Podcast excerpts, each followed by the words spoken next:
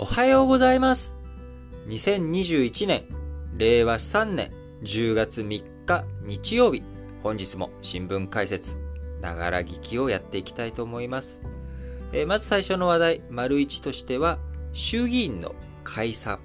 こちら、えー、今月14日を中心に、えー、まあ、その前後を含めてですけれども、まあ、このあたりで、解散ということになるかなという、まあ、こういったあ話題についてのご提供です。えー、この前、9月29日に自民党総裁選挙に勝利し、えー、10月1日からあですかね、えー、菅ちゃんの任期が9月30日までだったので、10月1日からあ岸田さんが自民党の新総裁として、えー、自民党の総裁、としてね、幹部人事を行ったりとかしましたけれども、えー、いよいよ明日月曜日、えー、10月4日に衆議院、えー、参議院、えー、両院で首相指名選挙で指名され、岸田さんが第100代首相になる見通し、見込みとなっております。えー、明日中にはですね、えー、公明党と自民党両党による連立政権が発足し、えー、その後新内閣がスタートしていくということになりますが、その後ですね、えー、8日、来週です、今週か、えー、10月8日に、議会の方で所信表明演説、えー、こちらを岸田さんやった後、えー、11日から13日には代表質問、えー、こちらに臨み、えー、野党は予算委員会とかもね、開いていこうよと、言いっぱなしで終わりにせず、ちょっとその辺もやろうよということを話しておりますが、与党としてはですね、そちらを拒否する方針でいるということになりますので、まあ、代表質問が終わった後、えー、14日に衆議院選挙、衆議院を解散という、まあ、こういった流れで今見られております。えー、そうなってくるとですね、えー、衆議院の投開票日、11月7日か、同14日、11月7日か11月14日になる見通しということになっており、えー、初めてですね、衆議院の任期満了後に、えー、衆議院選挙が行われるということになっていきます。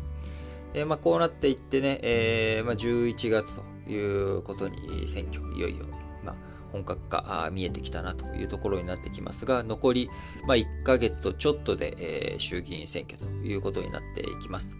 えー、まあ、そうなってくるとですね、えー、こちらね、コメントのところにも、僕の、えー、この新聞解説ながら聞きへのコメントのところでも、あの、野党についてもね、もっと知りたいと。いう、まあ、こういったお話が出てきておりましたので、まあ、どっかのタイミングでね、まあ、野党についてもそれぞれ、えー、どんな歴史があって、えー、どんな政党なのかというところについての解説をね、していきたいなと思っておりますが、えー、また、あの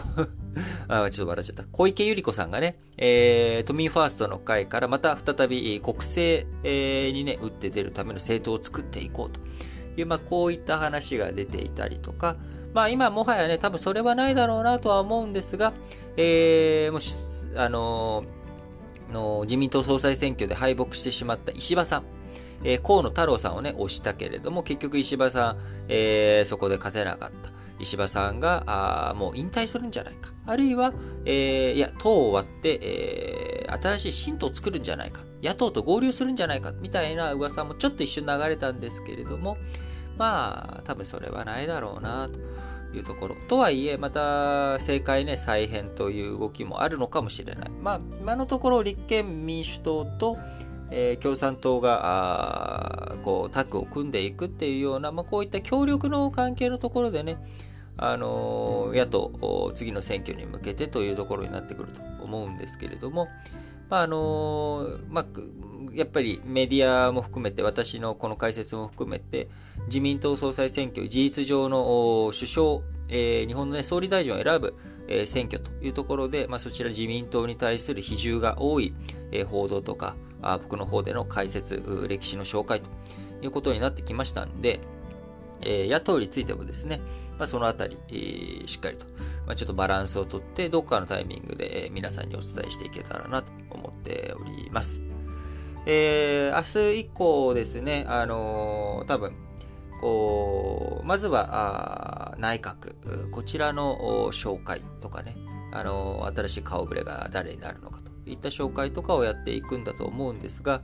えー、しっかりとね、野党の方についても説明をしつつ、あと、ま、国会とか、あの、解散とかの仕組み、えー、こういった日本の政治体制がどうなっているのか、まあ、こういった解説についてもね、ちょっと今後やっていきたいなと思っています。